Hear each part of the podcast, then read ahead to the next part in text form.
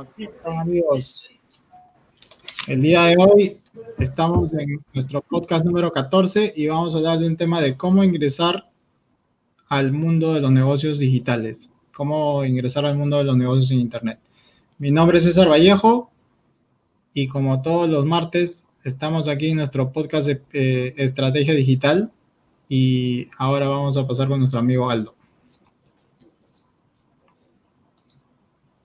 Hola, muy buenas noches y bienvenidos a nuestro podcast Estrategia Digital, el episodio número 14 en el cual vamos a hablar sobre cómo llevar tu negocio a Internet, como bien dijo César. Y pues el día de hoy le damos la bienvenida a las personas que nos están viendo. Tenemos muchos consejos y muchas recomendaciones para todos los que tienen su negocio físico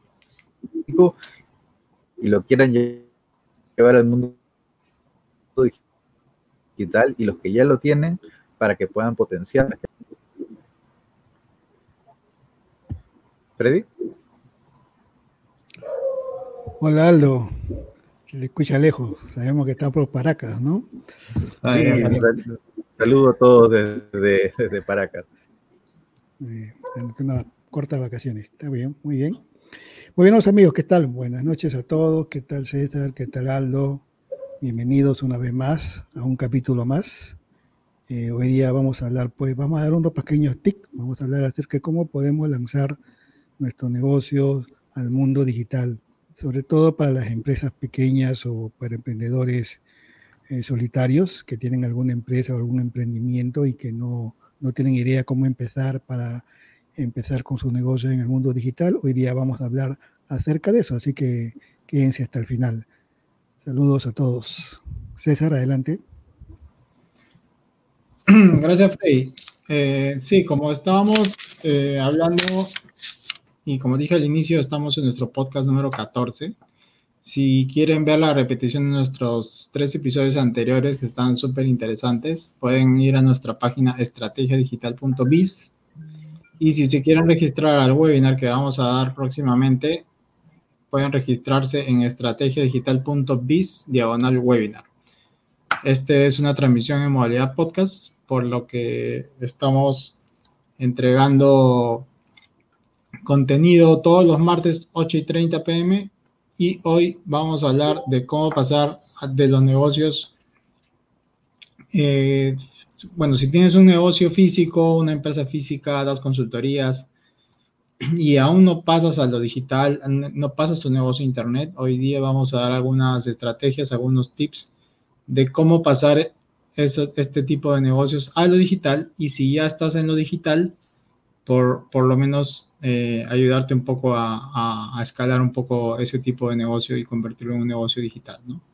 Eh, el hecho que el negocio sea digital no significa que no tengas que trabajar ni esforzarte. Quizás eh, haya una mala idea sobre, sobre, sobre este tipo de, de, referencias, porque a veces uno cuando habla de negocio digital ponen eh, fotos de una persona trabajando en la playa, así como Aldo ahorita está en Paracas y dices que está trabajando, pero realmente... realmente no es tanto así pero se vende esa idea, ¿no? Entonces, eh, vamos eh, a hablar un poco de, qué cosa es eh, un negocio digital, Aldo, si nos puedes ayudar con eso y si, si, tienes mucho problema con la conexión, ya este, pasamos con Frey. Me, avisan a ver cómo, cómo se escucha.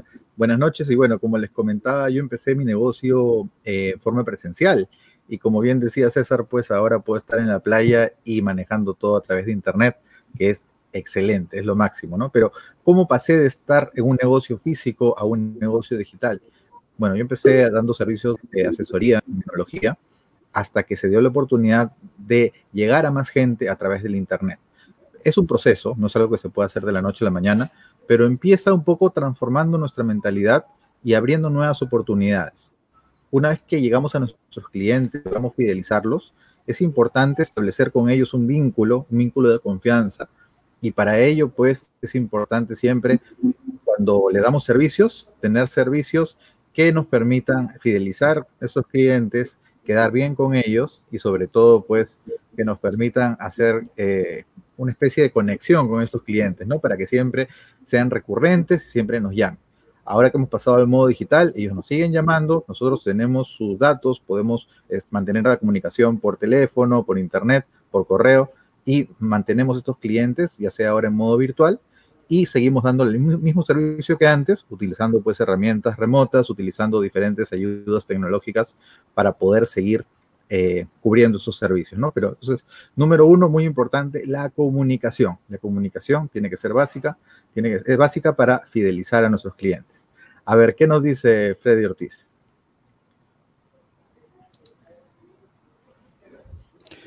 Así es, Aldo. Excelente tu, tu opinión.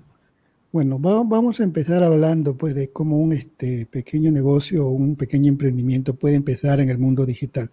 Probablemente cuando uno empiece eh, a investigar en Internet se va a encontrar con una serie de cursos, una serie de gurús, una serie de expertos que hablan de, marketing digital y probablemente te vas a encontrar pues con cursos de lanzamiento de productos, embudos de ventas y una serie de conceptos, tráfico, entonces como que el pequeño emprendedor se puede sentir amilanado para ingresar a Internet con su negocio, ¿no? Pero no, no es tanto, ¿no? Es que eh, uno tiene que empezar paso a paso, ¿no? Es como una empresa, una pequeña empresa, después, después es mediana empresa y después puede ser gran empresa. De igual manera se empieza en Internet, de manera sencilla, ¿no?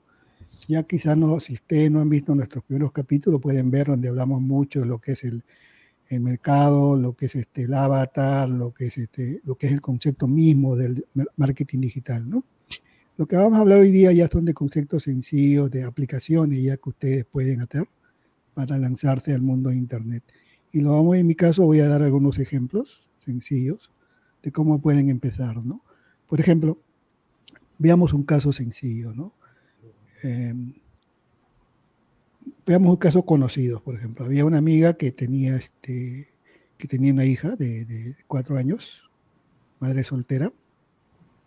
Y entonces, eh, como muchos quizás este, negocios, ella empezó a vender ropa, ¿no? Ropa a los vecinos, a los conocidos. Este, ese era su negocio con el cual ella podía obtener sus pequeños ingresos, ¿no?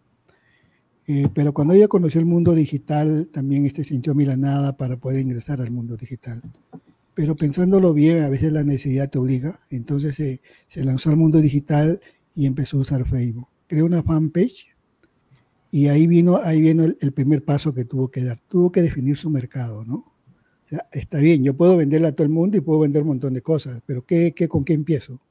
Entonces ella definió su mercado, como ella vendía ropa, entonces decidió entrar al mundo de las pijamas. Iba a vender pijamas.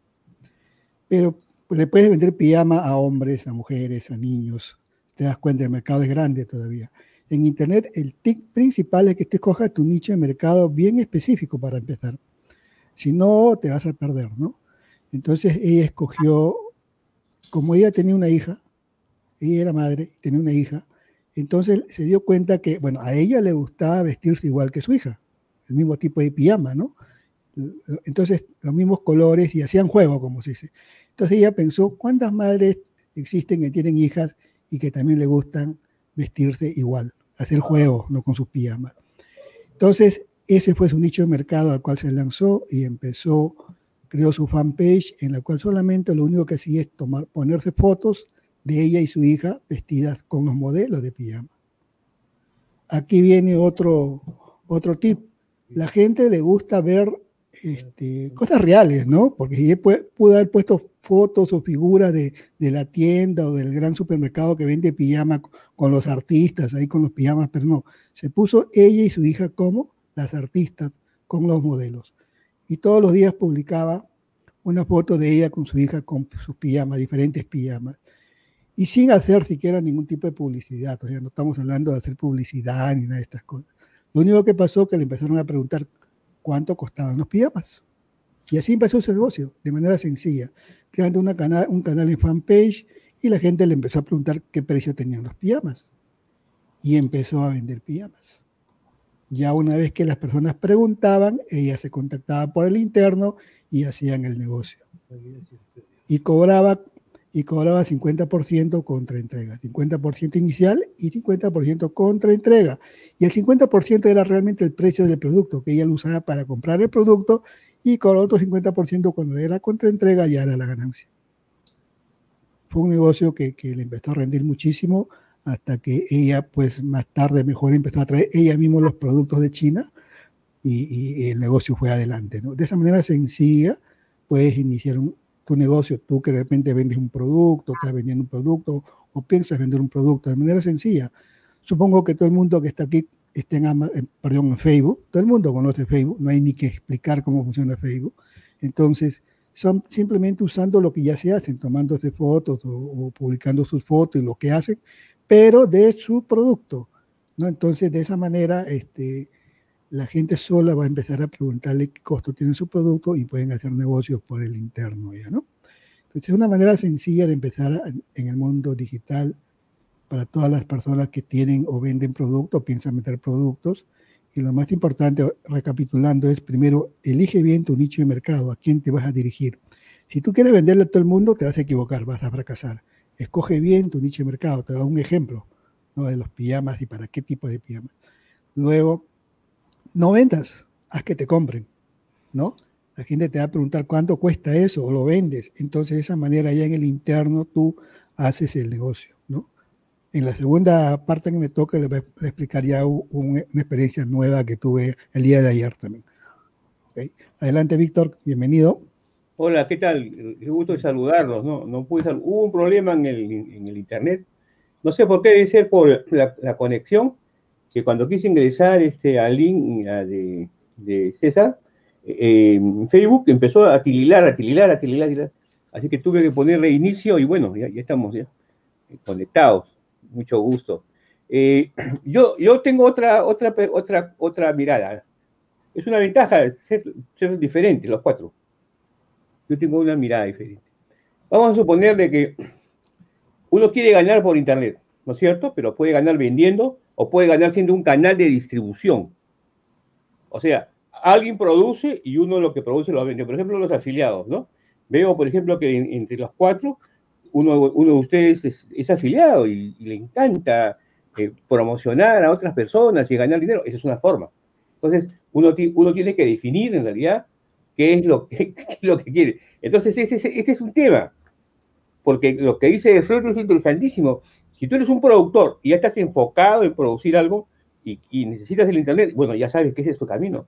Pero si de repente tú tienes otras opciones, entonces lo importante es, observar qué opciones tiene uno, qué opciones tiene uno, ¿no? O sea, qué es lo que uno quiere, ¿no? Por ejemplo, eh, me decía César, y efectivamente hay una señora que este, vende un producto, cómo hacer, cómo hacer tu tesis. Y, debe tener, un, debe tener un, buen este, soporte técnico, porque veo que permanentemente saca posts y comunicaciones y veo que sus, es bien estructurada su, su, este, su información, ¿no? Pero, por ejemplo, ese es un caso eh, especial. Yo he sido profesor de investigación de, de la universidad y este, cuando César me dijo eso, me, me gustó, pero no, no me atrajo ese, ese, ese tema, ¿no? A mí me trae otros temas. Entonces, quizás eh, lo que vamos a tratar ahora es también de qué es lo que le atrae a uno, cómo, cómo promocionar. Al final tú puedes vender al consumidor final o al consumidor intermedio, pero qué es lo que te atrae, ¿no es cierto? Entonces eso es bien interesante. Y yo creo que hay, hay varias respuestas, ¿no? Eh, ya en la segunda vuelta ya les contaré en, lo que yo estoy y, y, cómo, es que, cómo es que estoy evolucionando.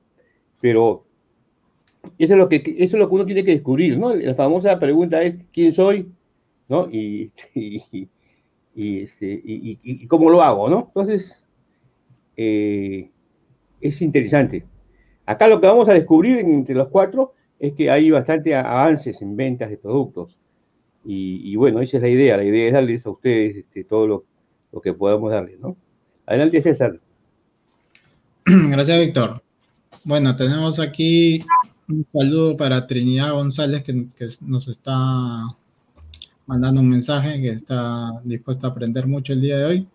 Y bueno, si quieren dejar sus comentarios, ahí los estamos leyendo. Eh, lo que hablamos en este, en este día sobre cómo pasar tu negocio digital va, va a depender mucho de cuál es tu estado actual, ¿no? Porque hablar de negocio digital significa que tienes que tener activos digitales, ¿no? En nuestro capítulo, episodio 4, hablamos de, qué son los activos digitales.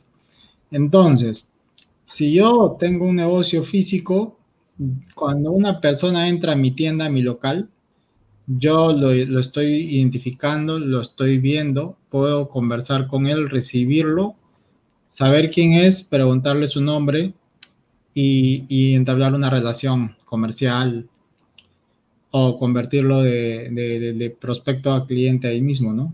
Tengo una ventaja que estoy en, en, mi, en, mi, en mi local y puedo convertir a la persona rápidamente y la persona también ya entró porque entró en modo compra o está, digamos, muy interesado en, en, el, el, negocio.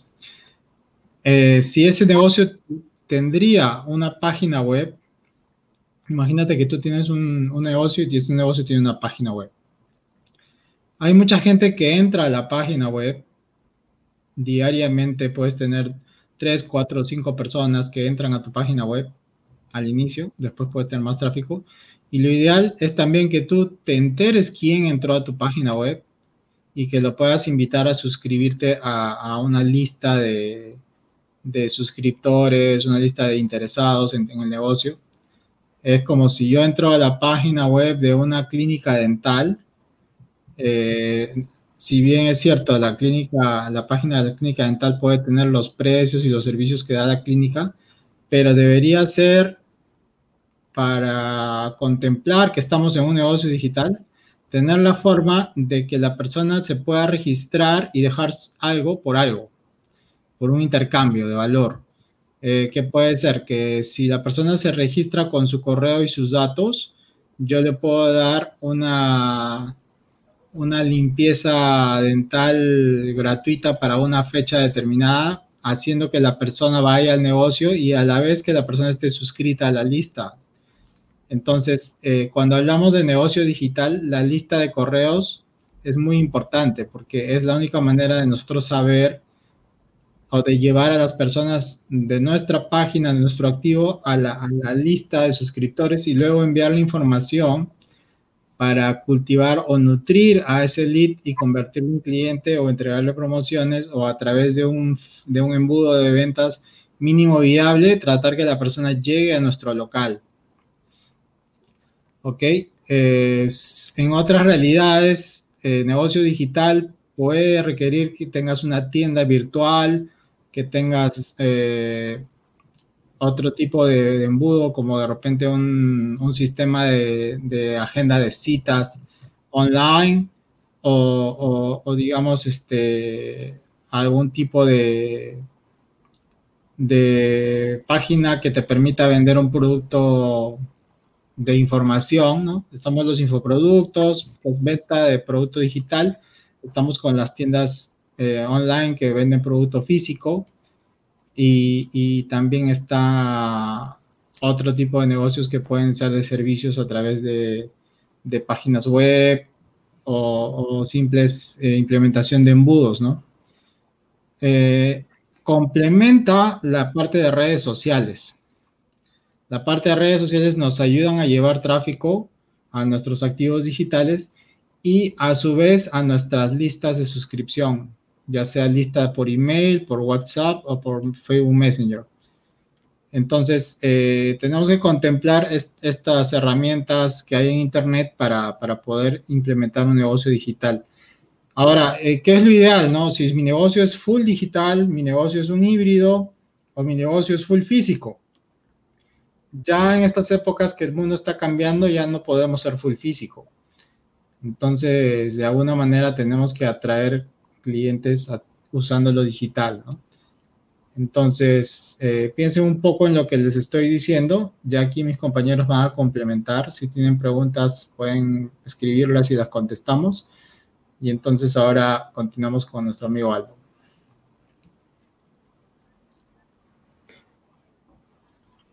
Excelente, César. Ahí nos ha dado un ejemplo buenísimo. Y yo también quería explicarlo eh, con un ejemplo. En este caso, quiero tomar el ejemplo por de una peluquería. Una peluquería es un negocio de servicios y este ejemplo se aplica no captamos los correos, los teléfonos, los datos de contacto de nuestros clientes. Este es el caso de una peluquería que empezó a capturar los correos y los teléfonos de los clientes para empezar a generarle contenido de valor, poder nutrir con información, como mencionó César, no solo a través de sus redes sociales, sino algo un poco más personalizado. El otro día estaba analizando el concepto de business to business, cuando una empresa negocia con una empresa, y de business to consumer, cuando una empresa negocia con una persona. Y finalmente, detrás de esta negociación, siempre hay una persona, es lo que se conoce human to human, o sea, persona a persona. Por más que tu negocio sea el que está ofreciéndole un servicio a una persona, siempre el contacto es una persona. Y si tú logras hacer una relación de confianza entre esas dos personas, vas a lograr mucho.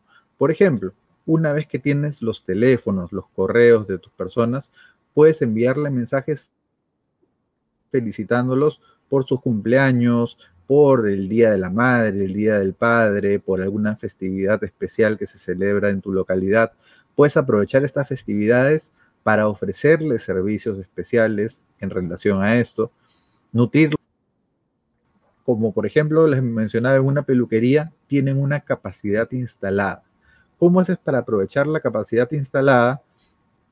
Llevando esta capacidad a través de una oferta al mundo digital en el cual la gente pueda comprar, por ejemplo, una, un certificado de regalo para poder aprovechar esa capacidad instalada en los días de menor afluencia de público. Por ejemplo, si en tu negocio los días martes no tienes muchos clientes, puedes generar ofertas los días martes y esas ofertas venderlas a través de internet para que la gente las compre a un valor menor, pero te va a ayudar a aprovechar la capacidad instalada. Luego puedes analizar la recurrencia de cada cliente para que de esa manera puedas ofrecerle servicios. Eh, y si sabes que esta persona viene una vez al mes a cortarse el cabello, pues cuando está cerca de la fecha de llegar, puedes enviarle oferta o puedes enviarle un producto complementario, porque eso es una cosa que también tienes que conocer, que compran que dar como complemento para que de esa manera le ofrezcas el complemento con un descuento, como una promoción, y de esa manera la capacidad instalada y dar el ticket, el, el, ticket de venta, que es finalmente lo que necesitamos, ¿no? De esa manera aumentan los ingresos y a través de herramientas, en este caso, un negocio físico. ¿Cómo llevamos este negocio físico al mundo digital? Bueno, aprovechando la parte de comunicación y como les dije, vendiendo, por ejemplo, en este caso, certificados de, eh, de regalo, ¿no? Como comprando vales por servicios que se pueden vender como que fueran productos digitales, pero que los puedes canjear por un servicio en el establecimiento en los días que tiene validez. Esto es en el caso de, de un negocio que es 100% presencial, como una peluquería. Pero, por ejemplo, eh, un caso que estamos trabajando actualmente en mi empresa es el tema de soporte técnico. Antes enviábamos un técnico a la casa o a la oficina del cliente a arreglar la computadora y por el tema de la pandemia ya no podemos hacerlo. ¿Qué estamos haciendo? Nos conectamos en forma remota los clientes tenemos sus correos, tenemos sus teléfonos, les hacemos ofertas y cuando necesitan un servicio, nos conectamos en forma remota y tratamos de solucionar problemas de configuración, de instalación de programas, todo a través de Internet sin necesidad de estar enviando un técnico. Entonces, esta es una, una forma en la que también podemos aprovechar la tecnología para, en lugar de que alguien vaya a hacer el servicio, poder hacerle ese servicio en forma remota. Eh, entonces, son ideas que nos permiten aprovechar la tecnología que tenemos para seguir brindando estos servicios en estas épocas complicadas que nos han tocado, pero que la tecnología es nuestro aliado para seguir adelante y seguir generando ingresos. A ver qué nos dice Freddy Ortiz. Adelante, Freddy. Ahí estoy. Muy bien, Aldo, sí, así es. Excelente tu ejemplo. Bueno, eh, hablemos de, los negocios, ¿no? Eh, la noticia de la semana pasada fue que en el Perú, durante la pandemia, 52 mil comercios entraron al mundo electrónico, ¿no? 52 mil. Casi tres meses habían entrado al mundo digital. De igual manera, eh, de acuerdo a, la estadística de, Brasil, durante la pandemia, decía, dicen ellos, que cada segundo entraba un negocio digital en Brasil. O sea, se, mudaban al mundo digital. Era lógico, ¿no? Porque al estar encerrados, evidentemente la única manera de hacer negocios era por el mundo digital, ¿no? Entonces, pero también nosotros que estamos en el mundo de Internet hace varios años, sabemos cuál es la estadística, ¿no? De cada 10 negocios, 9 van a fracasar. Y entonces, vamos a ver si esas estadísticas se mantienen ahora que han entrado tantas, tantos negocios en Internet. Eh, porque todos son atraídos por el mundo digital, hoy en día también por necesidad, ¿no? Pero entonces hay que emplear ciertas estrategias para obtener éxito en el mundo de Internet. Una de ellas, como decía César, que algunos piensan que en Internet va a ser más fácil, ¿no? Pero no es así. El trabajo es similar afuera o adentro de Internet. Hay que trabajar, ¿no? Las cosas no van a, no van a caer este, mientras estemos vacacionando de tres meses en la playa y ganando dinero. Las cosas no son así en Internet, ¿no? Lo digo yo que tengo ya varios años en este tema y he visto mucha esa publicidad, ¿no? Entonces lo que yo quiero, hablando de los negocios, estamos en Perú en estos momentos y hablo de la estadística de Perú, eh, de esos 52 mil negocios que se han mudado, han entrado al mundo digital, probablemente en este año eh, un gran porcentaje fracase, ¿no? Eh, fracaso se llama porque no logran tener pues este, los ingresos que ellos piensan que van a tener por internet. Quizás porque desconocen un poco la estrategia del mundo digital, que es muy diferente o tiene ciertas diferencias con el mundo real, ¿no? Por ejemplo, eh, el día de ayer justo les le, explicaba al iniciar este programa, y yo tenía una necesidad. Yo tenía que estamparme un polo negro. Necesitaba estamparme un polo negro para una publicidad que íbamos a hacer con un proyecto, ¿no? Entonces yo con toda tranquilidad, yo tengo acá un centro comercial cerca donde sé que estampan polos me voy a ir en la tarde a estampar mi polo con mi, eh, con mi USB, llevando mi, mi gráfico para que lo estampen. Y me doy con la gran sorpresa que la tienda está cerrada y se, se alquila, ¿no? Entonces, que ya no funciona. Bueno, bueno, una tienda cerrada debido al COVID, ¿no? Luego me pasé por todo el centro comercial y entre el 15 y 20% de los negocios dicen se alquila. O sea, hay una mortandad grande de negocios en estos momentos ahí en el centro comercial, ¿no? Cuando muchos de esos negocios probablemente pudieron haber entrado al mundo digital. Pero vayamos a mi problema, ¿no? Entonces, ¿qué hago yo como usuario? ¿Qué hago yo como usuario en esos momentos? Entonces, lo que yo hago, vengo a mi computadora, entro a googlear y pongo estampado de polos en la molina, porque yo en la molina, mi palabra clave. Me salen dos negocios. Evidentemente yo Ahora, primer, este, primer apunte, ¿no? Si no estás en Internet, mueres. ¿No es cierto? Si no estás en Internet, mueres. Dos negocios me salen. Uno de ellos tenía una página web y otros no tenía una página web, ¿no? Eh, uno de ellos solamente tenía para comunicarse con WhatsApp. Me comunico por WhatsApp y hasta ahora no me contestan, ¿no? Primer lugar, si vas a poner, si vas a poner tu aviso o tu página web o tu fanpage y pones tu WhatsApp, mejor no lo pongas si no vas a contestar, ¿no? Porque para mí a ese negocio ya no existe, ¿no? Ya pierden credibilidad, ¿no?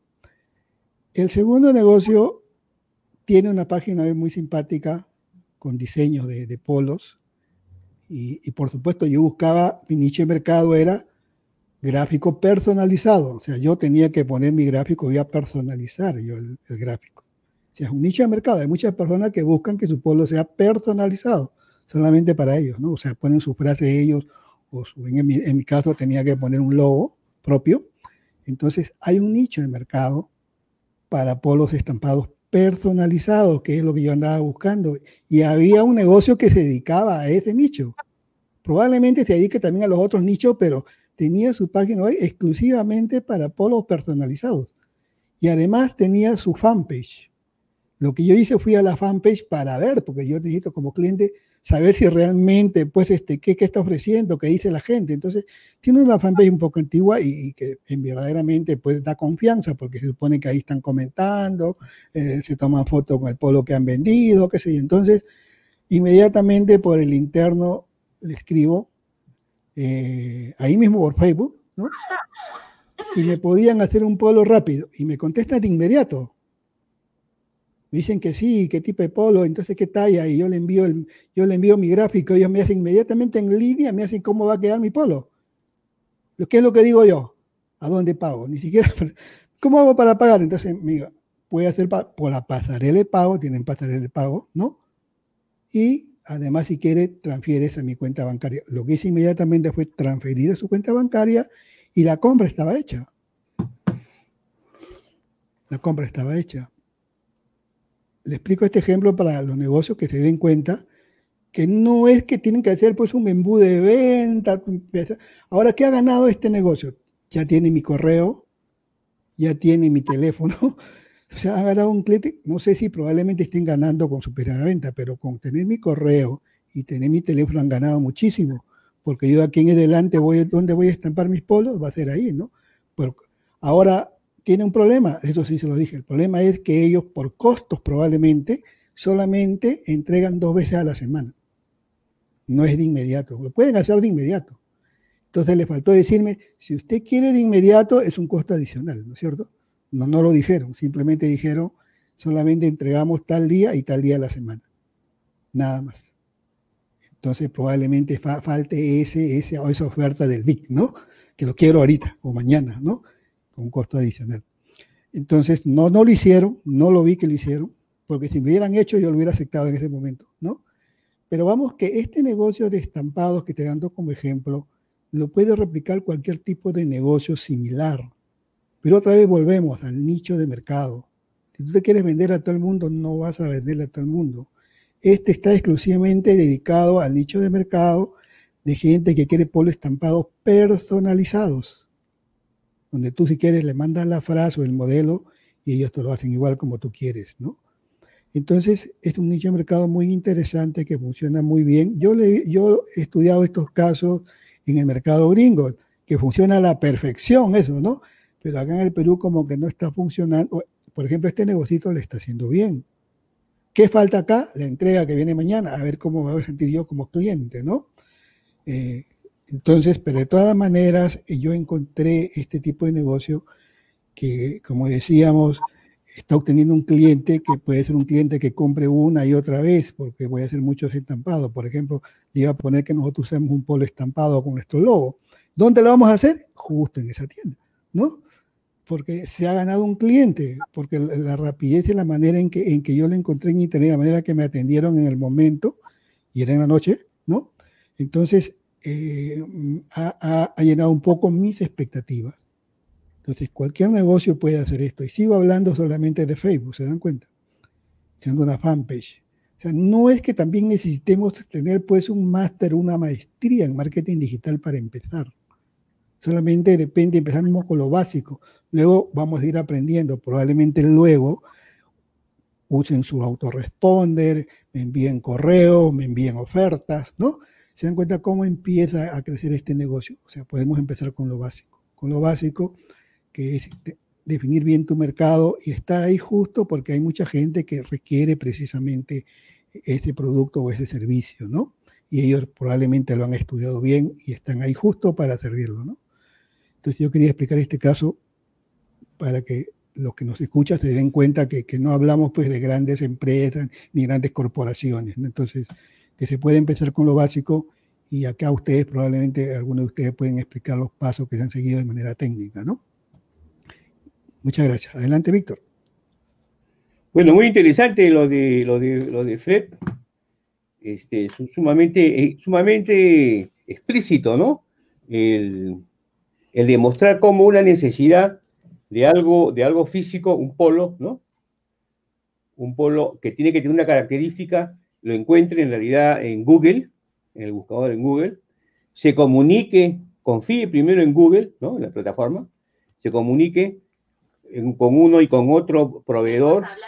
Y, y, y, y, posteriormente, este, disculpen, ¿eh? es un problema este, tener el, Google. Hablando de Google, como estaba hablando de Google, el celular a mí mismo me contestó. de Google. Interesantísimo, ¿no? O sea, estamos hablando con ustedes y como mi celular ha aprendido y hablé de Google, automáticamente me contestó Google. Este, entonces, él, primero hubo una necesidad, ¿correcto? Rápida, de, tener el polo. Eh, el polo es, un, producto físico.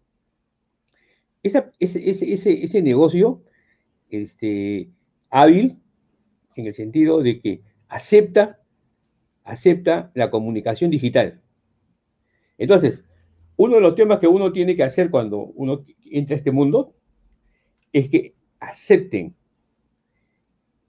tu comunicación digital. ¿Correcto?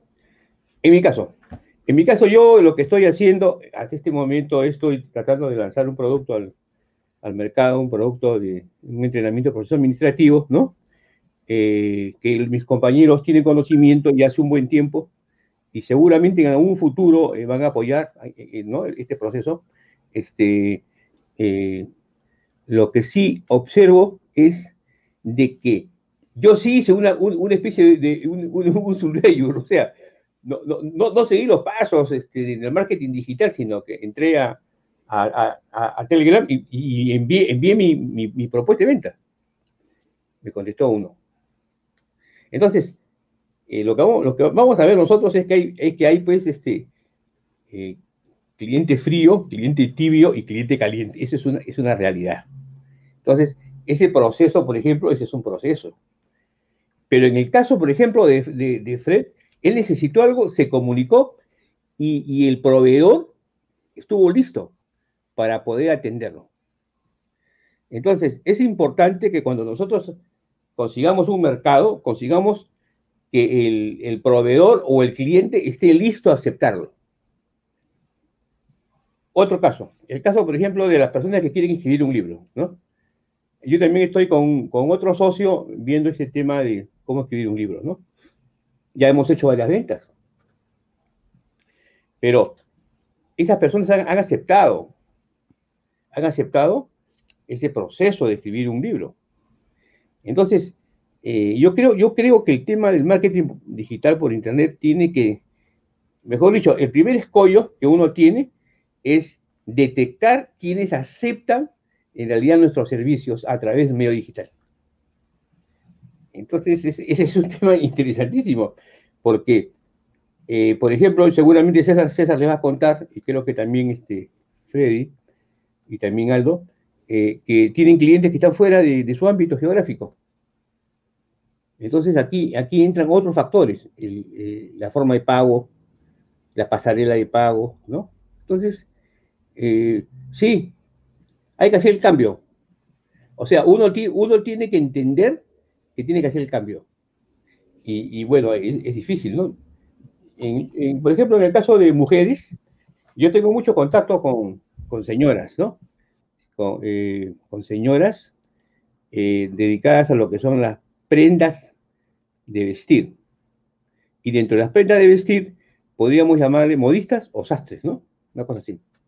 Entonces, este, ellas me dicen y esto lo aprendí porque hice un, trabajo en Gamarra hace varios años. Y ellas lo que me dicen es que no, les gusta mucho hacer su promoción digital porque les pueden copiar los modelos. Por ejemplo, ese, es algo, algo interesante, ¿no? ¿no? O sea, ellas quisieran hacer, quisieran hacer una promoción de sus productos, de los tipos de vestido, todo, pero les pueden copiar sus modelos. Entonces, eso, eso también existe en algunos mercados, ¿no? Entonces, eh, uno de los temas que uno tiene que entender también en el Internet es que la información está abierta y es de todos, lamentablemente. Tú puedes escribir algo y alguien agarra lo tuyo y, lo puede. O sea, el tema del, capital intelectual, en algunos casos es. Se trató de, ver ese tema, pero da la impresión que es muy difícil. Entonces, este, todos esos temas vamos a verlos nosotros el, 15. E, el objetivo de, esta reunión también es comunicarles, y eso le van a decir nuestros compañeros, que el 15 va a haber un webinario, que vamos a ver tres estrategias para el éxito en Internet. Es un webinario gratuito, ¿no? Eh, que va a ser el 22 de noviembre, no el 15, el, 22 de noviembre. Entonces, este, eh, lo que sí nos gustaría que tomen acción, o sea, que nos digan, nos gustaría tal cosa, nos gustaría tal, tema, ¿no?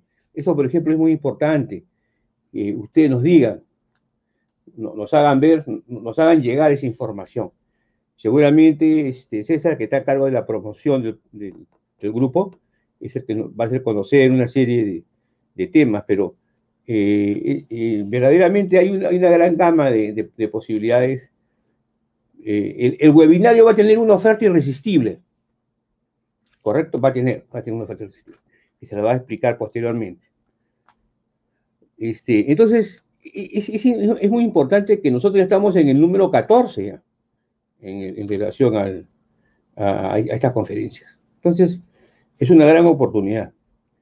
Eh, el ejemplo que ha puesto por el, ejemplo que ha puesto Freddy, por ejemplo, es, es sumamente práctico, sumamente real.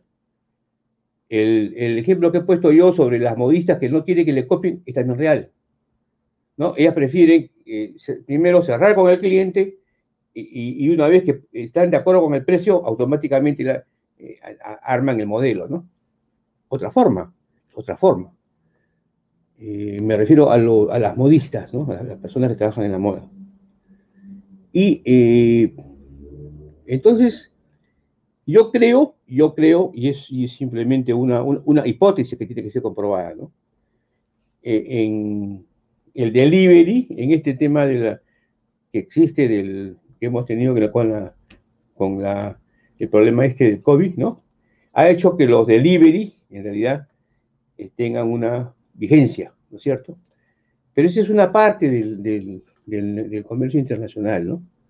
¿Cómo es posible, por ejemplo, que, que, China comunista, hace más de 25 años creo, está haciendo llegar una serie de productos a, acá al Perú? Y, imagínense, la China viene y vienen productos acá al Perú. Y, la gente paga su tarjeta y le llega el producto, ¿no? Entonces, tenemos que vencer ese miedo. Es un miedo es una, es una conducta, una conducta. Entonces, eh, lo que nosotros tenemos que hacer es este, empezar por lo más fácil. Yo creo que con lo más fácil es tu correo, pones en Google, tu fanpage, y hay algo que es importante para darle ya la, darle la comunicación a César. Hay que trabajar. Tienes que cambiar el chip, tienes que trabajar en Internet. Trata de trabajar en Internet que, va a ser difícil, sí, va a ser difícil. En mi caso, yo, yo, yo, soy, yo soy un ejemplo de lo que veo que, es, difícil el cambio, ¿no? A mí me gusta más la parte presencial, por decirlo. Pero sin embargo, el tema de Internet puede usar las plataformas, ¿no?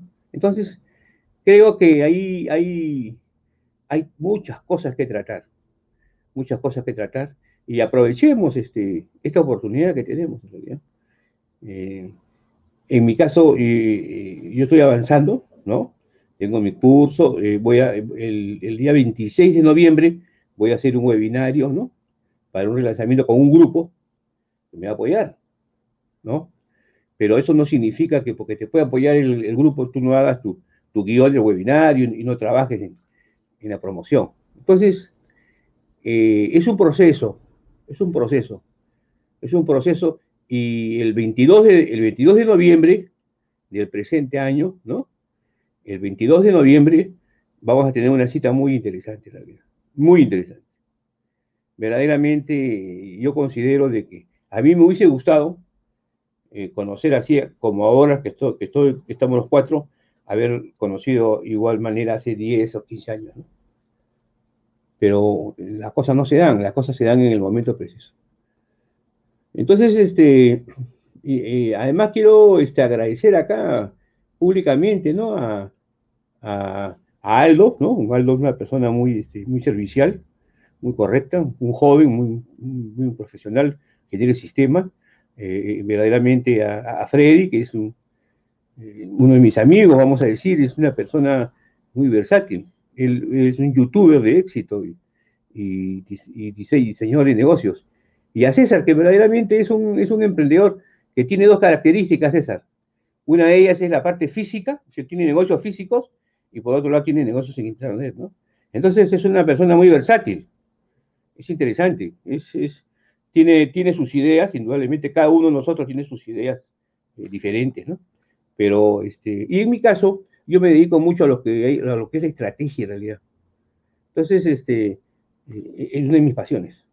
Entonces, entonces el, el 22 de noviembre, el 22 de noviembre, vamos a tener nosotros una reunión muy importante, donde vamos a obtener de cada uno, de, ustedes van a obtener de cada uno de nosotros una serie de, de, beneficios sobre las tres estrategias para el éxito de Internet.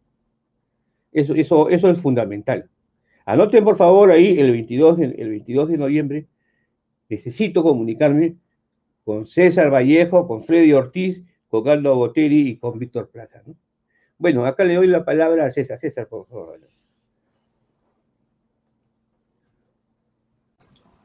Gracias, Víctor. Bien, eh, Víctor ya me ayudó con los anuncios parroquiales, así que ya se saben que eh, en estrategiadigital.biz diagonal webinar pueden registrarse, 22 de noviembre. Eh, como le dije al inicio, eh, esto de, del negocio en Internet no es como nos lo pintan, que sale una foto de alguien trabajando con su computadora en la orilla del mar, con la arena, eh, está con su portátil ahí, con la, con la arena que entra en el teclado y todo eso, es mentira. ¿Ok? Y lo otro que también es mentira es que todo está en Internet y todo es gratis y que todo lo que está en Internet es gratis. Eso también es falso. ¿Ok? Eh, así como una persona paga un alquiler para estar en la avenida principal de tu ciudad y ese, y ese alquiler probablemente cuesta, es, es de lo más costoso porque estás donde pasa la gente, ¿no? En Internet a eso se le llama tráfico, tráfico online, ¿no? Y, eso hay que pagarlo también. Entonces, si nosotros queremos gente que entre a nuestros sitios web, tenemos que pagar tráfico. Acá afuera hay gente que te vende la idea de que tú tengas que tener, eh, compartir en grupos y que todo el día estés compartiendo en grupos y eso es desgastante y de repente te cansas y tiras la toalla o piensas que no, piensas que no funciona eso es porque eh, tú tienes un problema con respecto a pagar por publicidad en Internet y eso definitivamente vas a tener que pasar por un proceso, proceso mental para que logres superar ese miedo, porque si estamos en un negocio híbrido y necesitamos hacer publicidad en Internet, eh, definitivamente tenemos que apartar un presupuesto para tráfico. ¿No? y, tú, tienes que tener ciertas métricas en tu cabeza, ¿no? Primero, ¿cuánto te va a costar obtener un lead en, en tu país, en tu ciudad? ¿Y cuánto te va a costar un cliente? ¿Y cuál es el costo de la vida de un cliente en tu negocio, no? Por ejemplo, si a mí me cuesta un lead es decir, pagar tráfico a Google o pagar a Facebook o a, cualquier fuente de tráfico, pagarle eh, dentro de toda la inversión que se hace, de repente un lead te cuesta medio dólar, pero cuando ese lead llega a tu negocio, ya seas una peluquería, barbería, clínica dental, restaurante, el que sea, tú tienes que ser capaz de convertirlo en cliente y tienes que ser capaz de hacer que ese cliente regrese durante un tiempo, ¿no?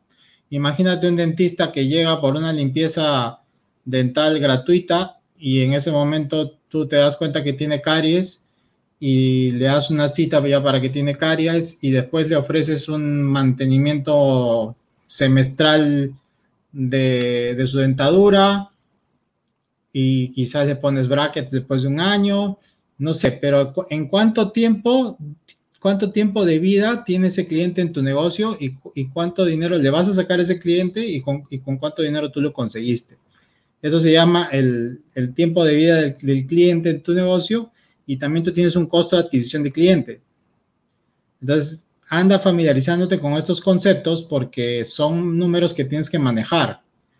Así como cuando te preguntan cuánto vendiste tu negocio en un año, eh, cuál fue tu margen de utilidad bruta, tu margen de utilidad neta, antes de impuestos, después de impuestos, que son temas que un empresario tiene que conocer. Ya esto, estas métricas que te acabo de dar también tienen que entrar en tu cabeza y tienes que, empezar a, tenerlos. Y la verdad que no es algo tan difícil, ¿no? Ahora, si, si puedes tomar nota, voy a darte ahorita los cuatro pilares de un negocio físico que se van a combinar con los cuatro pilares de un negocio digital. Y juntos hacen el negocio híbrido. Así que lo que viene es muy importante. Eh, antes de eso que hablé de tráfico, también voy a hablar de que todo lo que tú publiques en Internet tiene que estar orientado al cliente, ¿ya? Como, como dijo Freddy, que cuando él puso un servicio en la Molina es porque tú estás pensando cómo va a pensar tu cliente para ubicarte en Internet. ¿Ok? Y eso no, eso no quiere decir que eso sea gratis también. Ahí hay que pagar por que te hagan la página web y porque te hagan un análisis de palabras clave. Y, bueno, eso tiene un costo, pero tiene un beneficio porque van a llegar clientes. Ahora, ¿cuánto cuesta, cuánto cuesta ese cliente? Ahora, ¿qué posibilidades hay que Freddy vuelva a, pedir ese servicio? Muchas posibilidades. Bueno, vamos con los cuatro pilares del, del marketing para tu negocio físico, ¿no? Primero que nada, el número uno es el público objetivo. Tú tienes que saber quién es tu cliente. Tanto tu cliente que te va a comprar físicamente porque pasa por afuera de tu negocio, como el cliente que va a pasar por, va a pasar por tu página web, ¿no? Tienes que saber qué tipo de persona es esa. Pueden ser varios tipos de personas, ¿no? Y de, varios mercados, ¿no? El segundo, el segundo pilar es, que tu producto o servicio que ofreces tiene que ser de calidad. Porque si estamos ofreciendo un producto o servicio que no es de calidad, y si le vamos a meter lo digital, mucha más gente te va a condenar y te va a empezar a criticar por internet. Y tú sabes que una crítica te, se lleva 10 clientes de tu negocio. Una mala crítica, un mal comentario, te puede hacer perder 10 clientes. Entonces, hay que poner mucho foco en la calidad del producto y servicio que vendemos, ¿no? Hoy en día todos ofrecen muy buena calidad y muy buen servicio. Tú te puedes diferenciar por la velocidad. Entonces, tú entregas más rápido. ¿ok? Porque la gente valora mucho la, la, velocidad.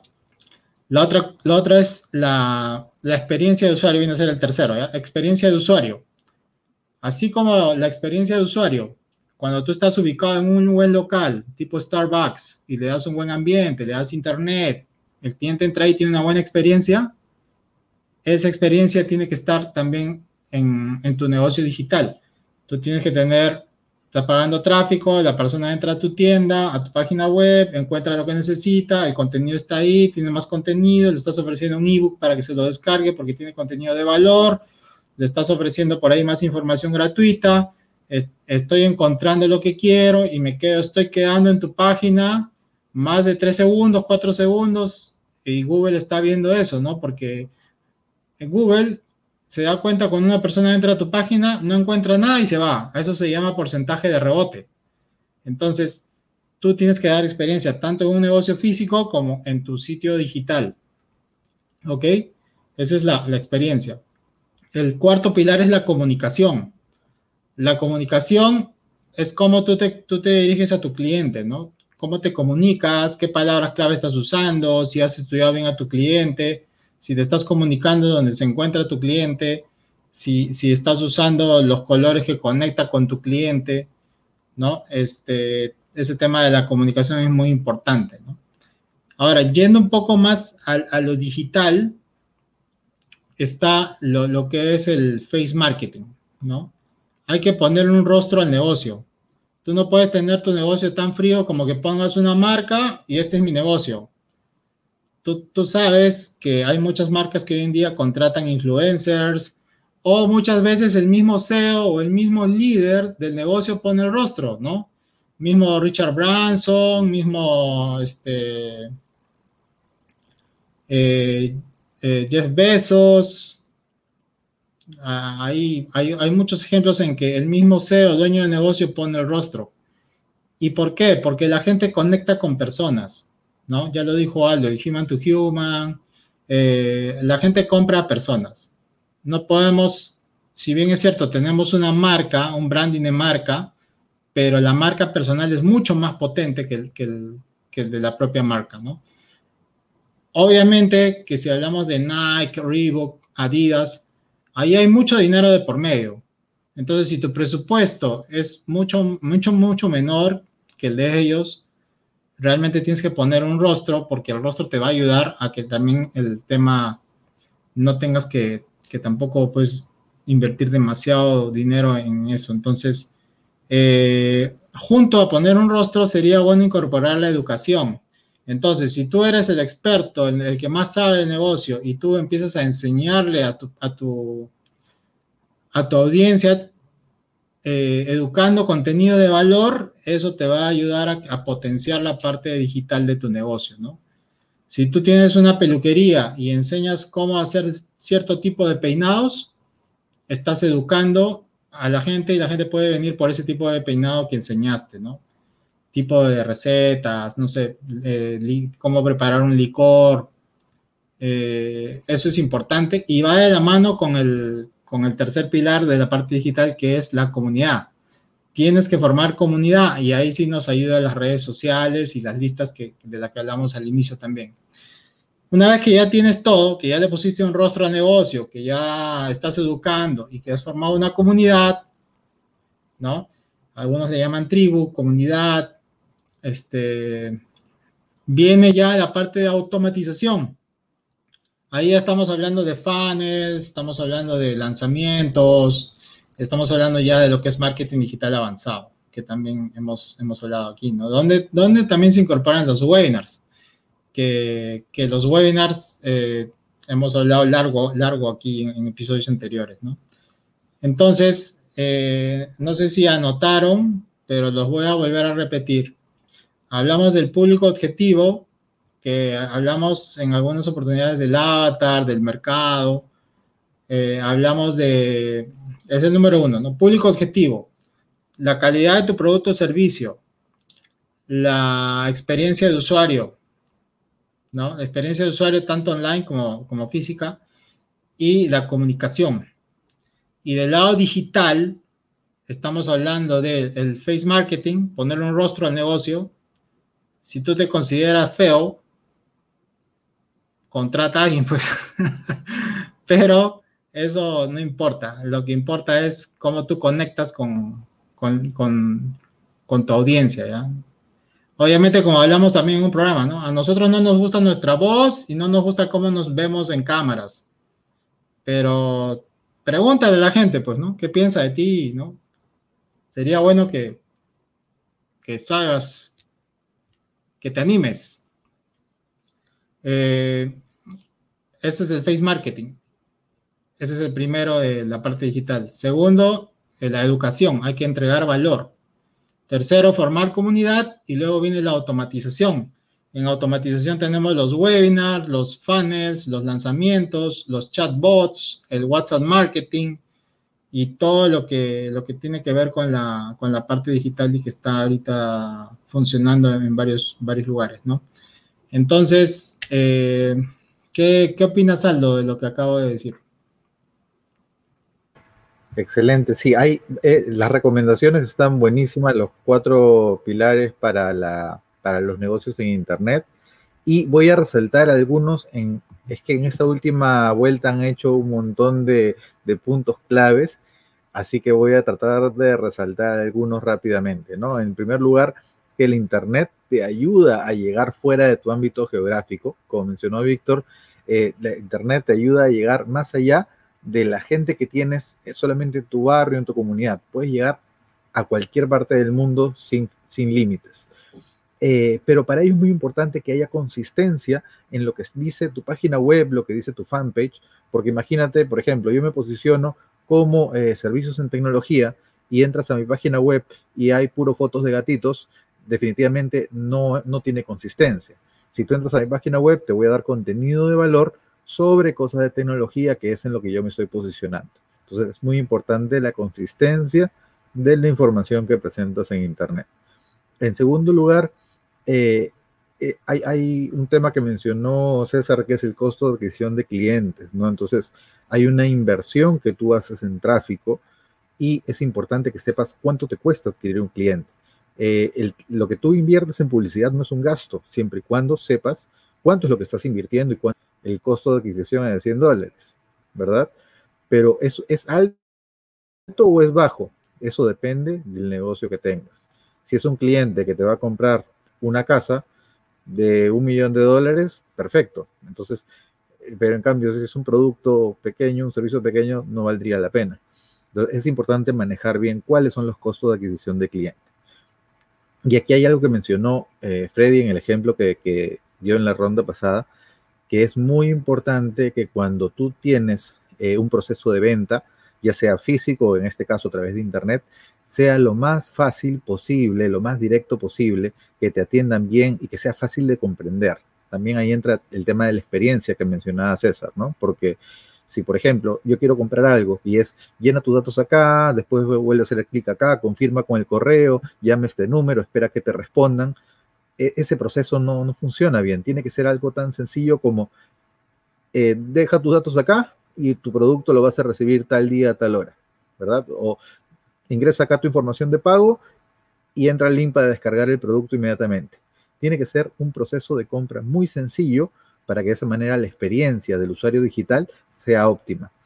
Luego, eh, es importante no solo cumplir con las expectativas del cliente, sino superar las expectativas si superas las expectativas del usuario, si sorprendes al usuario, ese usuario nunca se va a olvidar de ti. ¿Cuándo fue la última vez que una marca te sorprendió? A ver, piensen ustedes. ¿Cuándo fue la última vez que una marca te sorprendió? Qué bueno sería, pues, que, que, un día una marca viene y dice, ¿sabes qué? Yo sé que tú eres un cliente leal nuestro, eh, no sé, no necesariamente un obsequio, puede ser un saludo, puede ser una felicitación, cualquier forma en la que la marca demuestra que, que le importas. Y eso no tiene por qué ser tan costoso. Hay muchas formas de mejorar la experiencia sin que te cueste más.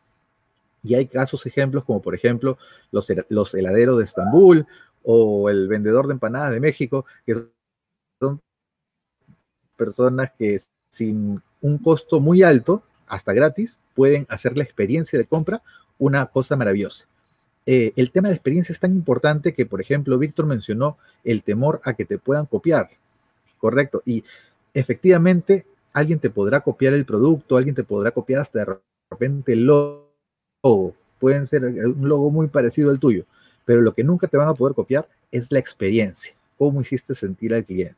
Entonces, no tengas miedo si tú tienes una cafetería y al frente ponen otra cafetería igualita, no importa, porque la experiencia que tú le des al cliente es algo que no te lo van a poder copiar, ¿sí? Eh, hay, hay una frase muy importante, y con esto ya voy cerrando mi presentación, que es que el cliente podrá olvidar lo que le dijiste, pero nunca va a olvidar cómo, le dijiste, cómo lo hiciste sentir, ¿sí? El cliente podrá olvidar lo que le dijiste, pero nunca va a olvidar cómo lo hiciste sentir. Así que hagamos que nuestro cliente se sienta bien, superemos sus expectativas y creemos, creamos para ellos una experiencia memorable. Muy bien, muchas gracias y recuerden que los esperamos en nuestro webinar gratuito del 22 de noviembre, así que regístrense en estrategiadigital.biz slash webinar y ahí nos vemos. Muchas gracias. Adelante, Freddy.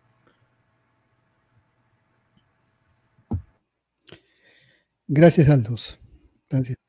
Sí, verdad, este, estamos realizando un webinar el 22 de noviembre a las 11 de la mañana. Lo esperamos a todos, vamos a dar mucha información de valor, aunque hemos dicho que son tres, pero probablemente hablemos de más, ¿no? Ya sorpresas. Bueno, eh, has hablado, Aldo, de la experiencia de usuario, como lo dijo César, ¿no? Es verdad, la experiencia del usuario es muy importante. Hemos dicho que la compra siempre es emocional. Nos vamos a acordar de las emociones. Una marca es una emoción. Tú ves el logo, pero el logo no es la marca sino la emoción que tú sientes cuando ves ese logo. Cuando ves el loguito de Nike, ¿qué sientes? Cuando ves el loguito de Apple, ¿qué sientes? ¿No? E, esa es la marca, ¿no? La emoción que tú sientes al ver ese, ese logo, ¿no? Entonces las ventas, las, las ventas tienen mucho de emoción. La gente compra llevada por las emociones. Y es muy importante esto. Si bien a veces algunos podemos pensar que en el mundo físico sí se puede hacer, ¿no? En el mundo virtual también se puede hacer, ¿no? Así que, ahora, Evidentemente, cuando alguien está empezando, quiere entrar al mundo digital o como estas 52 mil empresas que han entrado al mundo digital en los últimos tres meses, eh, probablemente no sepan mucho de estos pasos que se tienen que dar, ¿no? Entonces aquí donde vienen las recomendaciones, ¿no? Los cuatro que estamos aquí para llegar a, saber lo que sabemos hoy en día nos ha tomado tiempo, mucha experiencia y también muchas fallas, ¿no? Entonces hemos llegado acá a, través de muchos cursos, de, de, varios años de experiencia. Entonces, es evidente que una persona que quiere entrar a ganar en Internet eh, mañana no, no va a ser tan sencillo, ¿no? Y si lo logra ganar mañana es suerte, ¿no? Pero sí tiene que tener un proceso, ¿no? Un proceso bien claro que uno tiene que seguir. Entonces, si tú quieres entrar y eres un negocio ya formado, como dijo César, hay que invertir, ¿no? Probablemente hoy día tenga que hacerse una revolución también en las agencias, ¿no? Las agencias de publicidad. Las agencias de publicidad generalmente están diseñadas para las grandes empresas. Hoy en día se necesitan agencias, digitales, ¿no? De publicidad para que apoyen precisamente estos pequeños negocios. Estas agencias digitales lo único que van a hacer es ver si tiene página web y si no lo tiene, crearle su página web, pero una página web una página web adecuada, ¿no? Porque a veces la gente piensa que poner una página web es poner su logo y poner la foto de sus productos. Eso no es así. No, eso no es así. Entonces, van a necesitar el apoyo de una pequeña agencia digital que les ayude a más o menos ver su página web, cómo hacerlo, estructurarla por lo menos, ¿no? Evidentemente un negocio no está para aprender cómo se hace una página web y para aprender qué es un dominio, qué es un hosting. Probablemente requieren del apoyo. Entonces, se necesita una gran revolución en lo que son las agencias digitales que probablemente en nuestro país no había, no existan en la abundancia que se requieren, ¿no? Para precisamente atender a estos pequeños negocios que requieren ya, ahora, ¿no? Entrar a sus negocios por Internet. ¿Qué haría esta pequeña agencia digital? Como le digo, es ver su página, su plataforma, que generalmente su plataforma de ventas es la página web. No nos vamos a salvar de la página web, a pesar que mucho hable, yo mismo hable mucho de Facebook, ¿no? pero no nos vamos a salvar la página web. Si vieron mi ejemplo, yo fui a buscar la página web, pues la página web me va a dar respaldo, ¿no? Me va a dar seguridad. Entonces, que, porque a veces muchos están pensando en, la mentira y los engaños por Internet. Entonces, siempre uno va, por, va a buscar la página web. Y luego me fui a Facebook, ¿no? A hacer el negocio. Entonces, ¿por qué Facebook? Ahí entran las, las comunidades. Perdón. ¿Por qué Facebook? Porque ahí entra el tema de las comunidades, ¿no? Las comunidades son muy importantes, entonces, ahora, tampoco se desesperen y se sientan deprimidos si solamente tienen 100 seguidores en su comunidad, o sea, depende del negocio que ustedes estén, ¿no? Un negocio que estén, dependiendo del negocio que estén, ustedes crean su comunidad. A veces hay personas como coaching que no necesitan tener miles y miles de seguidores, o sea, requieren solamente su mercado específico, ¿no? Quienes pueden formar parte de su comunidad y esa comunidad tienes que nutrirlo, ¿no? Darle información, mantenerla, sorprenderla, ¿no? Porque esa es la comunidad que te va a dar el negocio. Entonces, ahora la comunidad evidentemente requiere de trabajo, ¿no? Porque no vas a crear tu comunidad y lo vas a dejar ahí o vas a publicar una foto tuya de acá al siguiente mes. O sea, esa comunidad requiere ser atendida, ¿no? Entonces ahora los negocios sencillos están dispuestos a hacer eso no lo sé, tendrían que tomarlo también ustedes en cuenta si quieren entrar al mundo de Internet, porque probablemente las grandes empresas, las medianas empresas contratan a su experto para que trabaje en eso, pero las pequeñas empresas, los emprendedores solitarios no tienen esa capacidad porque son ellos son su empresa, ¿no? Entonces, yo siempre digo que tienen que empezar por lo básico, ¿no? Tampoco hay que desesperarse porque poco a poco pueden ir aprendiendo y subiendo, ¿no? Eh, en su capacidad de atención por Internet. Empezar por lo sencillo, pueden crear su comunidad o simplemente crear una fanpage que es diferente a una comunidad donde te das a conocer, ¿no? Y siempre, como, como dice César, hoy día en el mundo de Internet es muy importante dar la cara, ¿no? El face marketing que le llaman, ¿no? Es muy importante porque ya hoy en día, pues, Internet ya hay mucha competencia también. Se requiere ya mostrar el rostro. Eh, antiguamente, cuando empezamos, no era necesario eso, pero hoy en día ya es muy importante eso, ¿no? Mostrarse en público. Por ejemplo, yo tengo ya cuando seis o siete años en el mundo de Internet y solamente me empezó a mostrar a fines del año pasado, me creo. Antes no estaba en Internet, vivía de Internet, pero probablemente nadie me vio por Internet. Entonces, hoy en día las cosas han cambiado mucho ya en Internet. Entonces, eh, se necesita mostrar la, figura o la, cara de la persona que está detrás de esa marca, ¿no? Porque tengan en cuenta que hoy día el negocio es global, no, no, solamente pienses en, en, que te van a comprar los vecinos o la gente de tu barrio, tú puedes ir al mundo ¿no? a vender cosas. Eh, el mercado es muy grande por eso, ¿no? Por eso en internet dicen, no te importa que te copien, el mundo es tan grande que una copia es pues una arenita en el océano, o sea, el mundo, a veces cuando nosotros pensamos de manera local, sí, probablemente pensemos en que me van a copiar, pero cuando pensamos en el mundo global y sabemos manejar el mundo global, las cosas son diferentes porque nos vamos a dar cuenta que estamos, estamos navegando en un océano azul, ¿no? O sea, es tan grande y tan grande el mercado que todavía falta llenar y completar y la, la demanda es tan grande que tú entras y lo puedes, puedes hacer negocio, porque la verdad que, que el mercado es mundial hoy en día, ¿no? Probablemente es un tema que yo siempre que ahora doy cursos hacia pequeños emprendedores que quieren empezar en, en Internet, siempre me encuentro con eso, ¿no? Que tienen miedo a la copia y estas cosas, ¿no? Probablemente yo también pensaba así hace seis o siete años, ¿no? Entonces, pero cuando entiendo que el mundo es global, el mundo no es local, entonces las cosas cambian, ¿no?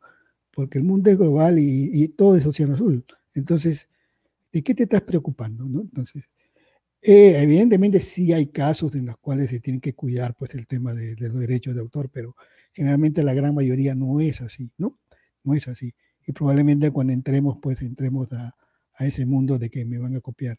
Y más aún, me acuerdo que uno de mis gurús me dijo, alégrate si te copian, ¿no? porque te están haciendo publicidad. Preocúpate nada más que en la copia vea tu marca o tu logo para que la gente te conozca, o sea, publicidad gratis, ¿no? Entonces, eh, eso es lo que me dijo uno de mis, mentores y lo tengo bien claro, ¿no?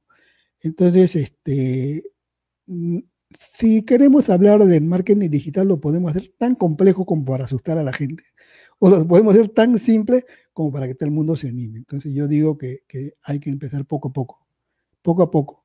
Evidentemente, si quieres aprender, vas a empezar paso a paso, pero si quieres ganar mañana, búscate una agencia digital, a un experto que te ayude, ¿no?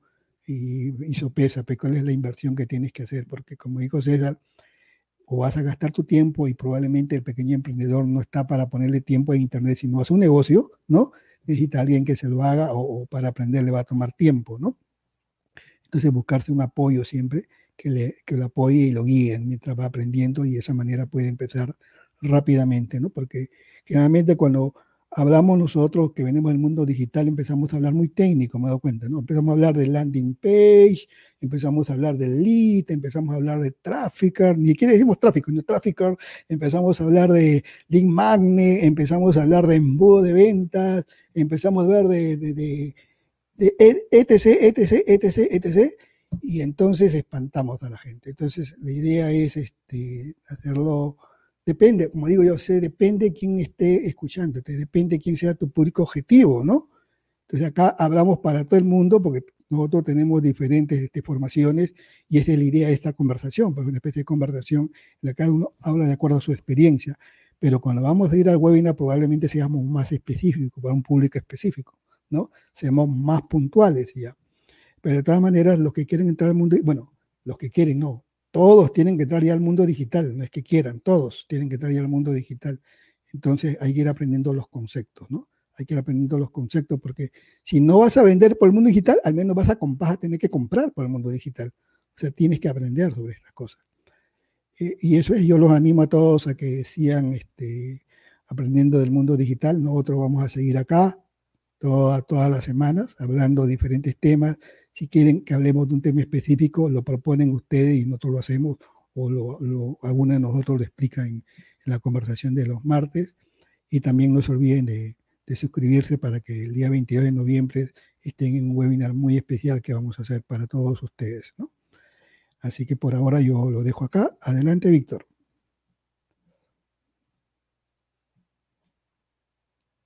Tu micro, Víctor. Eh, sí, estaba, estaba, estaba callado. Eh, muy interesante esta, eh, lo, que ha conversado este Freddy Ortiz y Aldo Boteri, ¿no? Este, bastante amplio, ¿no? Y voy a tocar otro punto, otro punto que también está relacionado al aprendizaje, porque César tocó varios temas de, de aprendizaje, o sea, sobre, César tocó temas de público objetivo, la importancia de productos de calidad, la comunicación, la comunidad, ¿no?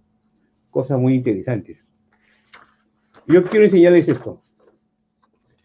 Esto es una certificación que tengo. O sea, el suscrito, el que habla, perdón, Víctor Plaza Vidaurre, tiene una certificación en reconocimiento profesional, un certificado por Global Trust Association sobre el tema de Design Thinking. Eh, ¿Qué es el Design Thinking? Yo quiero decirles esto porque es importante. El Design Thinking es parte también del, negocio de marketing digital. El Design Thinking es un método por, por medio del cual usted analiza al final qué producto es el que Aldo habló sobre la experiencia del usuario. O sea, sobre la experiencia del usuario, ¿correcto? Estamos hablando de la experiencia del usuario. Ese es el punto final del design thinking, ¿no? Entonces, dentro del proceso del design thinking, la primera parte se, le llama empatizar. Empatizar. O sea, ¿qué significa empatizar? Que tú te lleves bien con el, con el, con el cliente. Por ejemplo, uno de los temas que tú te lleves bien con el cliente, la forma de pago. ¿No? Eh, de repente tu forma de pago es muy restrictiva y no permite que el cliente pueda adquirir tu producto. Entonces tú no tienes, no empatizas en realidad con el cliente en poder, en, poder entregarle un producto. O tú comprar un producto a él, ¿no? Te circunscribes, ¿no? Entonces, por ejemplo, la pasarela de pago debe ser, debe ser amplia, ¿no? Por decirte. Este, a mí me pasó con, con mi primer cliente en un curso que vendí, que él puso su tarjeta y Hotmart le dijo, este, eh, certifique su número. Y él decía, pero si no hay una casilla donde diga que certifique. Entonces, lo que tenía que hacer era, colocar los números de su tarjeta de crédito, ¿no? Entonces, el design, design thinking, que es la experiencia del usuario, está relacionada en realidad al final a que el usuario tenga facilidad en su proceso de adquisición de producto. Entonces, primero es simpatizar, o sea, conocer a, la, persona que vas a comprar o que vas a venderle, y, eso demora. como dijo Freddy, ¿no? Este, y los temas que trató César también, ¿no? El, este, eh, no se puede enseñar, enseñarles todo en una hora, dos horas, cuatro horas, cinco horas, es, imposible, ¿no? Cada uno de nosotros tiene una diferente formación. Entonces, la primera, la primera parte es cómo yo me comunico adecuadamente con, mi cliente, cómo empatizo. Y para eso hay, hay en realidad técnicas de comunicación. Una comunicación es efectiva cuando las intenciones del emisor son comprendidas por el receptor. Y aquí entra pues, la neurociencia, entra una serie de técnicas, de qué es lo que debes de hablar, la, programación neurolingüística, ¿no? Eh, es interesante sobre el tema de la programación neurolingüística porque eh, en el siglo pasado, en 1990, yo seguí un curso de control mental método Silva, y él hablaba sobre el, sobre el tema kinestético, o sea, hablaba sobre la visualización, o sea, después, después sé que Grinder y otros señores, ¿no? Eh, americanos, USA, eh, hicieron sus teorías, Grinder, ¿no? Entonces, y sacaron la programación neurolingüística y, los mejores representantes son Tony Robbins y, y ahí uno va a las clases, todo. Pero en 1960 y 1992, este, yo fui a un curso donde hablaban ese tema. Bueno, entonces, lo importante es cómo me comunico con el cliente. Importantísimo, ¿eh? miren, ¿eh?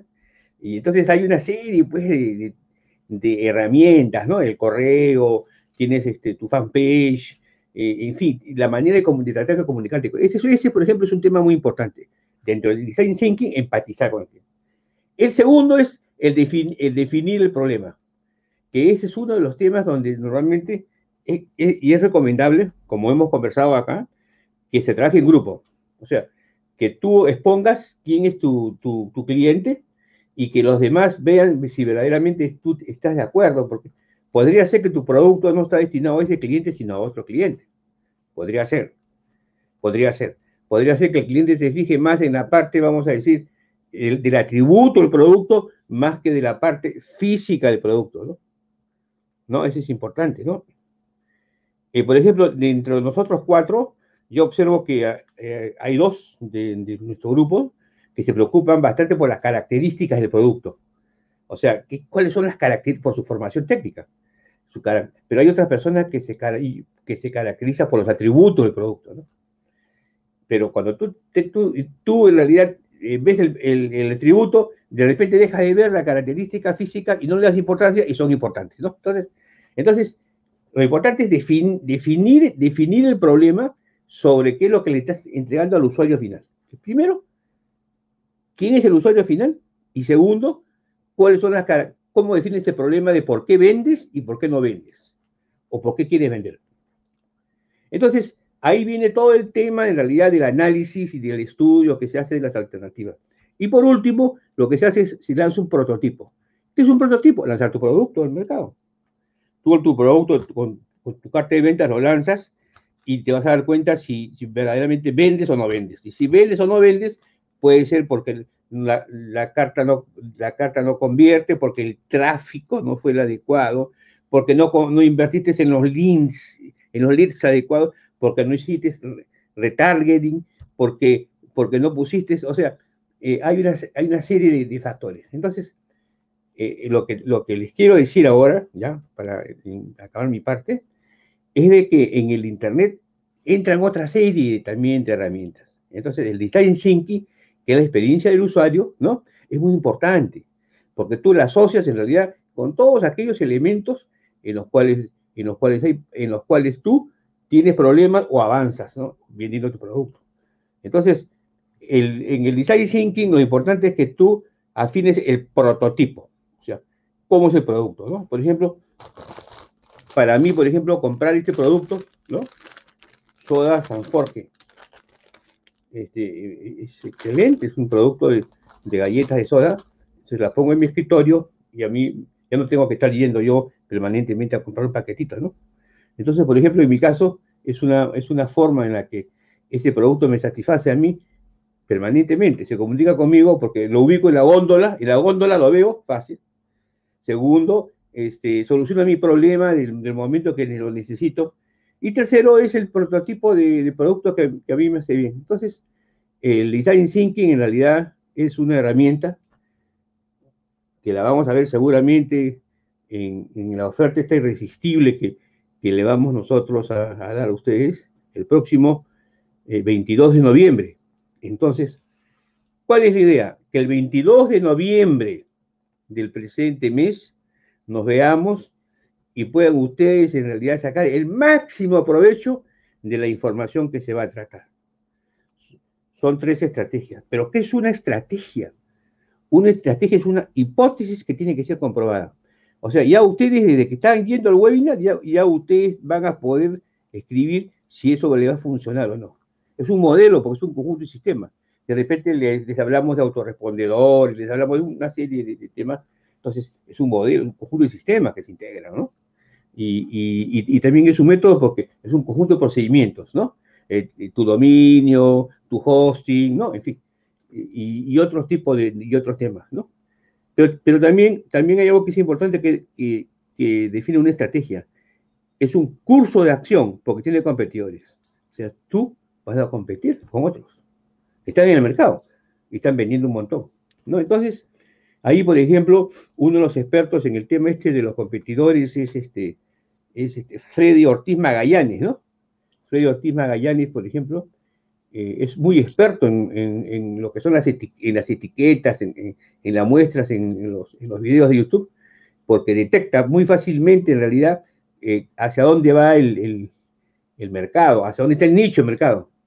Y, bueno, y, también puede competir, ¿no? Entonces, como ustedes comprenderán, es, y en el tema de sistemas, tenemos pues a dos exponentes maravillosos, este Aldo, que es un, es un ingeniero de sistemas, ¿no? Y, César, que es un experto en lo que es este, negocios físicos, ¿no? Tiene su empresa en negocios físicos y, y negocios en Internet. Entonces, eh, mi, invitación es que el 22 de noviembre, a las 12 del día, 12 del 10, ¿no? Eh, eh, nos vamos a, ver, y es muy importante tu presencia. Tu presencia es, importante, porque vas a enriquecer en realidad el diálogo que vamos a tener contigo. Y eso es importante. Para ti es muy importante. Bueno, acá yo doy el paso a César. Adelante, César. Bien, Víctor, sí. Bueno, Víctor ha hablado del design thinking, que es, es un concepto muy bueno, que, hoy en día se enseña en muchos lugares y, se aplica también. No, no, es algo, no es algo que no esté vigente, por, por lo contrario, está súper vigente y, y, es muy utilizado, ¿no? Pero ah, cuando Víctor habló del prototipo, eh, hay algo que, yo le llamo el prototipo. El prototipo es como lo que sucede antes de, antes de, probar algo, ¿no? Entonces, eh, prototipo igual a probar rápido y barato. Por ejemplo, y esto le va a servir para los que tienen, no tienen de repente ahorita negocio, pero ya quieren poner uno. Imagínate tú que, que, estás investigando productos en internet y te gustó de repente un producto de, que sirve para las amas de casa que te permite cortar los huevos con un botón y, se, se, corta o se corta los huevos, la carne, la verdura, lo que sea, ¿no? Y entonces tú dices, este, este producto puede funcionar en mi país, donde yo esté. Entonces agarro y me traigo un container. Y cuando, cuando vienes, no, no, lo, no lo vendes, te quedas con el stock y te vas a la quiebra. Entonces, ¿qué hubiera pasado si hubieras probado rápido y barato? Hubieras agarrado la foto del producto, hubieras hecho un videito, lo ponías en internet, le pagabas a Facebook para que haga publicidad, que ya tú tienes el producto aquí, y probabas si tenías pedidos. Si Facebook te daba pedidos, quiere decir que el producto sí iba a funcionar.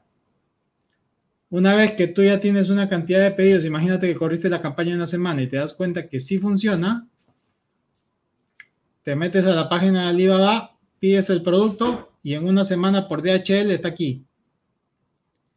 Y puedes empezar a venderlo con una importación pequeña y después si quieres te traes un container, pero eso es lo que se puede hacer ahora, probar rápido y barato. ¿Por qué? Porque a la campaña de Facebook probablemente solo le metiste 50 dólares. Pero te dio las respuestas que tú validabas si esa hipótesis, como dice Víctor, eh, era comprobada, era verdadera o era falsa. ¿No? Entonces, esa es una manera de validar un negocio sin, sin que eso te haga digamos, eh, es como que estamos haciendo las cosas al revés. No las personas piensan que yo no puedo vender algo que no tengo. ¿no? Entonces primero mandan a traer el, el stock y después salen a la venta, ¿no? Y de repente el producto no funciona. ¿Y después qué pasa? Tienes que salir a rematar. Entonces, eh, ese es un consejo que espero que, que lo adaptes a tu negocio como, como la forma de probar rápido y barato, ya sea una idea, la venta de un producto, eh, en el mismo design thinking también se usa, adaptando el, el, tema, porque a veces tener el prototipo puede costar caro implementar el prototipo.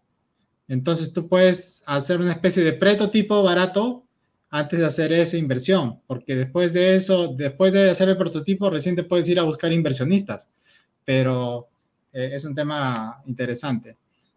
Como dice Víctor, de repente algún día nos animamos a hablar de eso más, más en profundidad. Bueno, entonces ya el día de hoy nuestro episodio número 14 ha llegado a su fin. No se olviden de entrar a nuestra página web estrategiadigital.biz para ver los episodios anteriores. Y con esto creo que nos estamos despidiendo. No sé si alguien quiere agregar algo más.